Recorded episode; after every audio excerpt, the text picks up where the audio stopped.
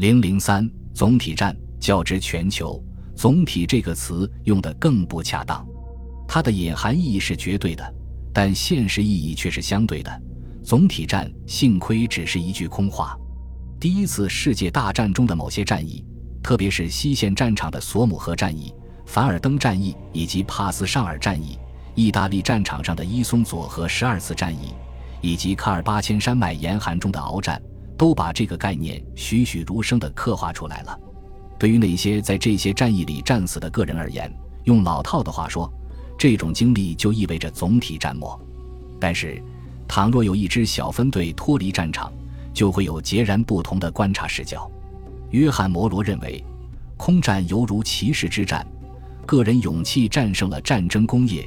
一九一七至一九一八年间，空战远比陆战危险得多，而空战结果往往取决于参战国的工业实力，而非王牌飞行员的机智果敢。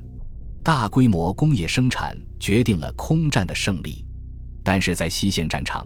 飞行员在高空至少能比陆军士兵更看得清地面作战的大致轮廓。堑壕战限定了作战区域，战争时刻威胁着官兵生命。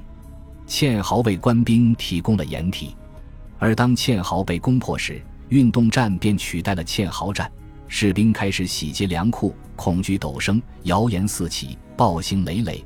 对平民百姓而言，这无疑是噩梦般的灾难。特林佩纳认为，即使是土耳其人对亚美尼亚人的大屠杀，原因也大致相仿。对于其他人，这种所谓的合理性解释是断然不可接受的。这等同于把骇人听闻的亚美尼亚大屠杀轻描淡写为战争背景下的军事行动。亚美尼亚人视之为一场大屠杀，惨状堪比纳粹大屠杀。诚然，亚美尼亚人的命运证实了战争对平民的戕害。鉴于亚美尼亚人此前就备受迫害，那么大屠杀是不是以全新方式进行的？身处奥斯曼帝国的亚美尼亚人与身处俄罗斯帝国的德国人和犹太人的境遇是否有天壤之别？这两点尚存较大争议。另外，亚美尼亚大屠杀的独特性在于，它为国际人权创造了一个新词汇——反人类罪，即从形式上说。犯罪动机并非源于宗教差异，战争对于平民的身体伤害极少有像亚美尼亚大屠杀那样惨烈的，更严重的战争创伤则在于心理层面。从这个意义上讲，“总体”这个词绝不如“集权”更为准确。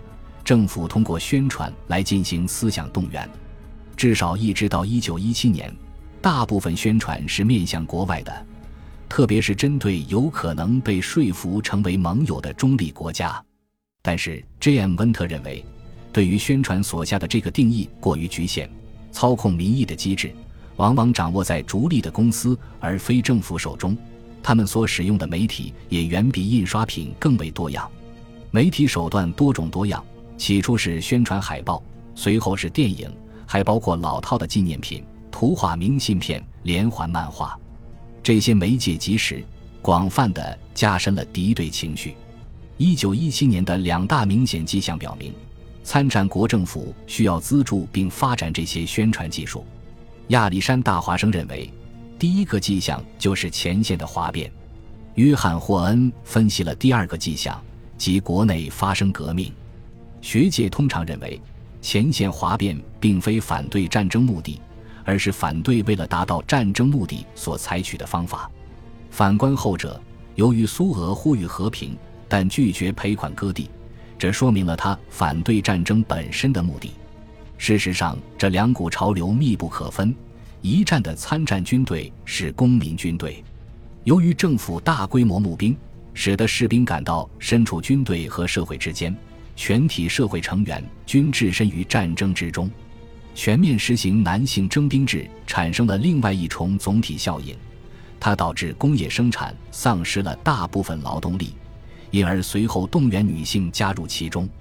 但苏珊·格雷泽尔反对将女性动员的规模夸大其词，因为许多从事军火生产的女性在一九一四年以前就有其他工作，在传统农业中，女性已经与农村经济融为一体。由于男性被征召入伍，劳动力短缺所带来的负担加重。城市人口对于军需品生产至关重要，这也从另一方面解释了总体参与战争的意义，即战争与所有人都息息相关，因此城市也就自然成了战争中的合法目标。